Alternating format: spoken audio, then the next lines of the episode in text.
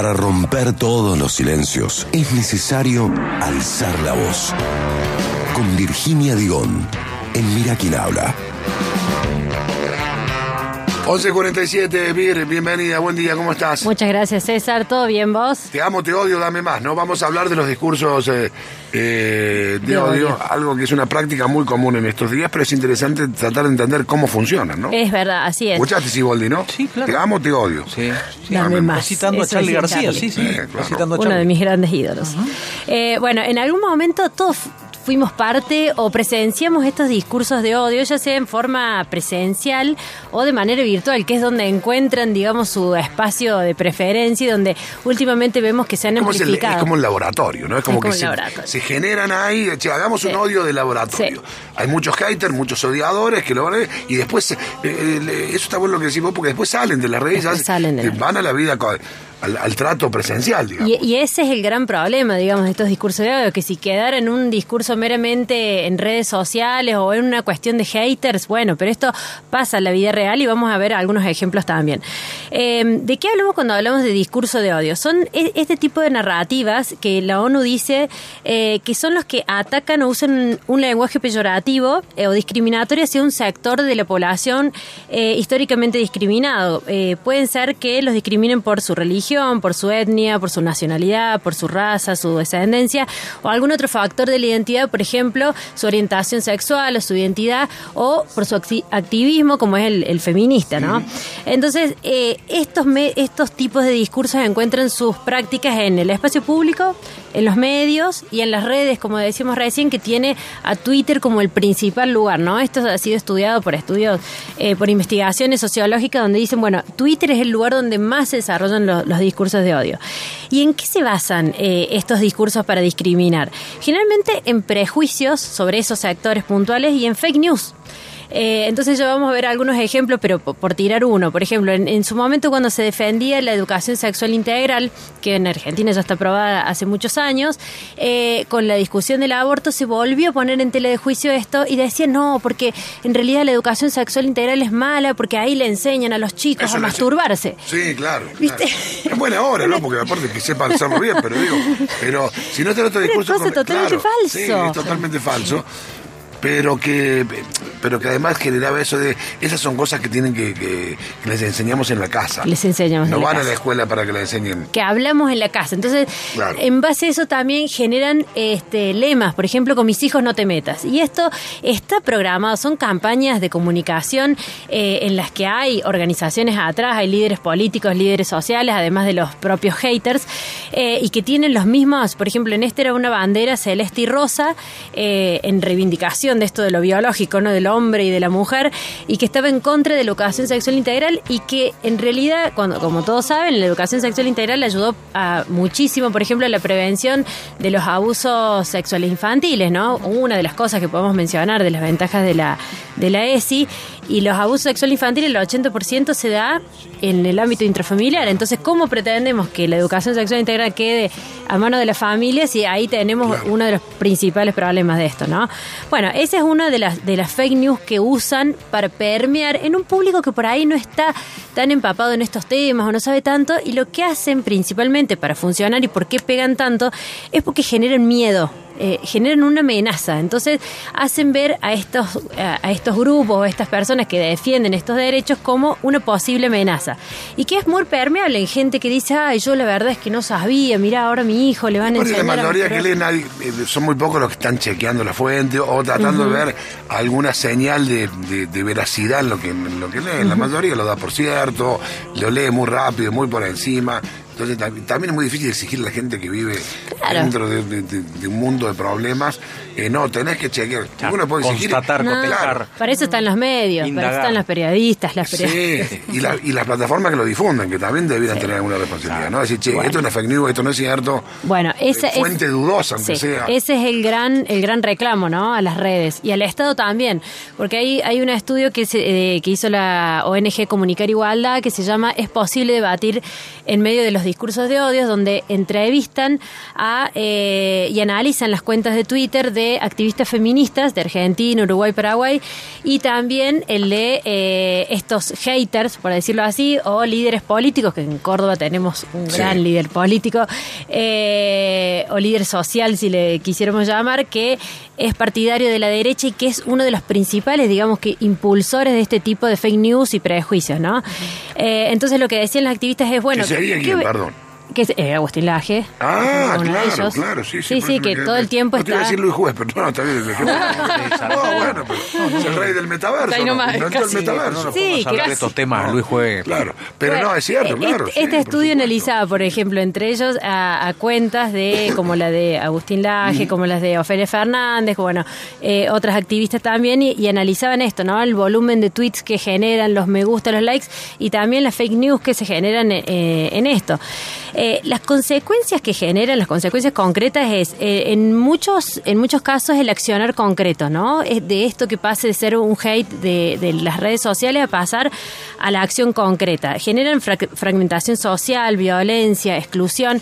Y un ejemplo muy concreto que lo tuvimos acá en la ciudad de Córdoba hace unos años fue, no sé si se acuerdan ustedes, cuando hubo un problema eh, con la bandera que habían izado en el Parque Sarmiento, sí, claro. sobre Sí. la bandera LGBT. Bueno, empezó en redes esto de, che, uno sacó una foto y se lo pasó a un grupo de excombatientes Malvinas diciendo, che, miren lo que han hecho con la bandera argentina, que en realidad ahí no había ninguna bandera, pero sí se había izado durante un mes la bandera LGBT en el mes del orgullo, que era junio. Eh, y lo que dijeron es, esto es una falta de respeto a la insignia patria, vamos todos a bajar esa bandera. Entonces se agruparon, digo, se generó en redes eh, y en base a prejuicios de que esta era una falta de respeto, de que esta gente viene a sacarnos nuestra, nuestra patria, nuestra nacionalidad, y en base a eso se juntaron un montón de personas a querer bajarlo. Eh, y en ellos se generó un conflicto, porque fueron otros a decir, che, por favor, no lo bajen, en realidad está por acá por un mes, porque es, estamos defendiendo nuestros derechos, es una eh, bandera simbólica en base a toda la lucha histórica. Eh, en defensa de nuestros derechos, que son los mismos derechos que tienen ustedes, pero que los tenemos que defender porque históricamente nos han discriminado, básicamente, ¿no? Entonces en eso eh, se generó un conflicto y estas personas se agruparon en torno a eso, empezaron a cantar el himno, por ejemplo, y los chicos que estaban del colectivo lo cantaban con ellos, porque decía, acá no hay una otra edad, no, somos los mismos. ¿no? Aparte, lo que pasa con este tipo de sectores, ¿no? Que se mueven con el odio, es que se apropian de, de, de símbolos que son de todos. La bandera, el himno, la patria, son nuestras también. O sea, es decir, son, son, es también de las feministas, es también de, los, de los de los grupos LGBT. Es decir, no es de ustedes. Que, ¿viste Incluso ya hay vincula? combatientes que han cambiado su identidad sexual. Sí, O sea, sí, hay combatientes pero- de Malvinas que han, gracias al- a, que la ley lo ha permitido, eh, han cambiado su identidad sexual. Sí, bueno, el, pañuelo celeste no es celeste porque sí, viste que en las marchas Sí. eh, del, de la- del sector celeste, digamos, había banderas argentinas, porque ellos aparentemente creen que la patria es ah, eh, anti, Antilegalización La de patria la no es el otro, sino que soy yo en este caso. Claro, la claro. patria soy yo, papi. Si no son como yo, no funciona. Bueno, ahí está el claro ejemplo ¿no? de la fragmentación y, y de la generación de, no- de una otredad. Entonces ellos son los distintos, ellos son una amenaza para nosotros, vienen a ponernos en amenaza a nuestra patria, a nuestra nacionalidad. Y bueno, y terminaban cantando todos juntos el himno, ¿no? Era muy loco ver eso porque yo estaba en el lugar y decía, esto es- es una locura realmente lo que están haciendo. Bueno, terminaron la verdad que siendo muy violentos. Había una persona que llevó una cadena, que empezó a pegar con la cadena. Bueno, bueno tuvo que intervenir Se le la salió la policía. cadena. Sí, se le, le pero literal, ¿no? Tenía una cadena así gruesa. Eh, bueno, y este tipo de cosas llega a la, a la acción real, ¿no? Es como un ejemplo. Eh, ¿Y quién, quiénes lo realizan? Bueno, los líderes políticos ayudan muchísimo porque los reproducen, los, los líderes sociales, también personas de nuestro entorno que adhieren, ya Bueno, está por- pasando, mira, ahora, eh, Sí. eh, ya que lo, lo llevas al plano político y de, y de líderes políticos, hoy está pasando con el tema del avión. Ese gran Sí, avión, sí. está en Ezeiza, que estuvo hace una semana, dos horas en Córdoba, yo lo vi, una cosa monstruosa. Y hay un montón de información falsa, errónea, no chequeada, son opiniones, ¿no? Como me caen mal los venezolanos y, y- y los senegalíes por distintos motivos. La historia de este país da para todos los gustos. Puede hacer un recorte desde los atentados a la AMEA a la DAIA o hasta al, al supuesto comando iraní que mató a Nisman. Entonces puede, eh, eh, puede decir cualquier cosa. Como que eh, hay gente que, hay, yo escucho colegas o sectores del presidente decir que venía una célula de terroristas iraní que se iba a instalar en la Argentina. Imagínate, si vos querés hacer eso, vas a hacerlo más discreto, no con un avión. Gran avión. El avión más grande del mundo, más o menos. La verdad que es- Bueno, ahí es donde estas digo, cosas... y se eh, empieza a reproducir ¿sí? en redes. Sí, Y los que más o menos piensan más o menos lo mismo y están esperando eso, lo adhieren sin importar si es cierto, si eso es solamente un retacito de la opinión de alguien o la relación que tiene con los hechos. Ahí lo que decimos, bueno, el periodismo y quienes difunden la noticia tienen la obligación de eh, mensurar eh, el abismo que separa de lo dicho al hecho. Eh, Es, es fundamental esto, ¿no? Del rol del periodismo para chequear estos datos y para no fomentar todavía más esa xenofobia que está ahí siempre latente, ¿no? Y le basta un solo hecho para, para, que, para que salga a la luz, ¿no? Pasa mucho con los grupos migrantes, o sea, cuánto, eh, digo, pasa eh, esta idea siempre de que los migrantes vienen a sacarnos el trabajo, ¿no? y de repente encuentran, no sé, a una persona de nacionalidad boliviana, paraguaya, lo que sea, robando y, ah, viste, viste, vienen a robarnos y generalizan. vienen a sacar el, el trabajo a los ladrones argentinos. que está bien roban, que está bien roban, ¿no? Que ¿Por está qué? bien, ¿por qué? Claro. Eh, bueno, entonces estos prejuicios que están latentes se usa uno para generalizar muchas veces, ¿no? Eso. Eh, otro ejemplo que podemos encontrar son, eh, bueno, lo- los del, por ejemplo, el ataque a, los, a las personas trans. Viviana Canosa, la hemos tenido hace poco hablando peste sobre el cupo laboral trans, por ejemplo, que no explican bien a raíz de que vienen a quitarnos el trabajo. Bueno, no, en realidad este tipo de acciones se da por, por discriminaciones históricas, por la falta de acceso al trabajo de estas personas históricas y se viene a hacer una mínima reparación, ¿no? Eh, y lo que genera lo que decían en, en esta investigación de Comunicar Igualdad, eh, le preguntaron a las feministas que habían sido muy agredidas en redes sociales qué efectos les provoca estos ataques constantes y ellas decían, la verdad es que la retracción, uno empieza ya a pensar qué vamos a opinar o qué vamos a decir porque sabes que se te viene una ola de, de odios y de comentarios, entonces empiezan a retraer su participación en redes, su participación y esto... eh, eh, digamos, va en contra de cualquier enriquecimiento del debate público, ¿no? Porque lo que genera es eso, la, retracción y que se empodere un solo discurso. Ofelia Fernández, por ejemplo, tuvo que cerrar directamente su cuenta de Twitter por la gran cantidad de ataques que, que recibía.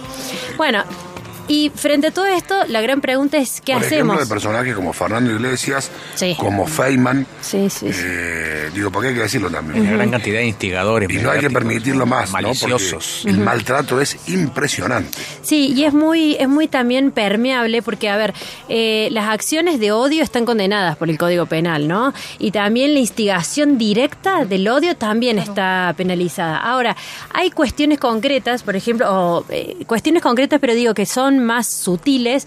Eh, no es lo mismo que yo te diga, vamos a eh, matar a los migrantes porque nos sacan el trabajo. Nadie dice eso porque sabe que es un delito concreto, pero sí pueden decir, eh, y la verdad es que yo estoy en contra de toda violencia, pero lo cierto es que hay que ver los migrantes también que hacen. Entonces es muy sutil, pero alimenta ¿no? este prejuicio.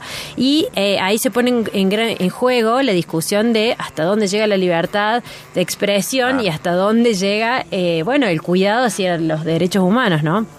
Eh, lo cierto es que hay otras hay otras investigaciones, por ejemplo, el Instituto de Derechos Humanos de Cataluña, eh, que hizo un estudio se llama Cyber Respect y dice, bueno, ¿cómo, cómo enfrentarlos? ¿Cómo contrarrestar este tipo de discursos de odio? ¿Qué hacemos?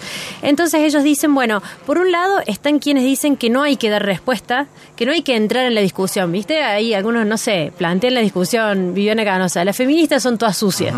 Eh, me pongo a decirle a Viviana Canosa, no, la verdad, Viviana, es que no somos todas sucias.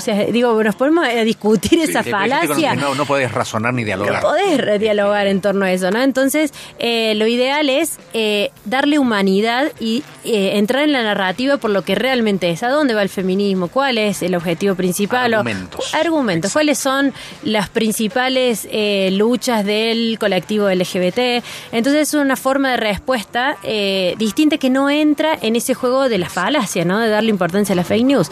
Y otra también es mostrar historias concretas, ¿no? Que a ese otro le demos humanidad. Bueno, a ver, ahí tenemos, no sé, suponete en Argentina, un problema histórico de discriminación hacia los venezolanos, ¿no? Hacia los bolivianos. Bueno, mostremos historia, mostremos a, eh, a Juan, que vino de reales, Venezuela. exacto. cuáles son sus vida. problemáticas, historias de vida, que, que le den humanidad a ese relato y que muestren cómo va en contra de todos esos prejuicios que tenemos de ese otro y que al final no es tan amenazante, ¿no? Como nos, nos, nos lo planteaban.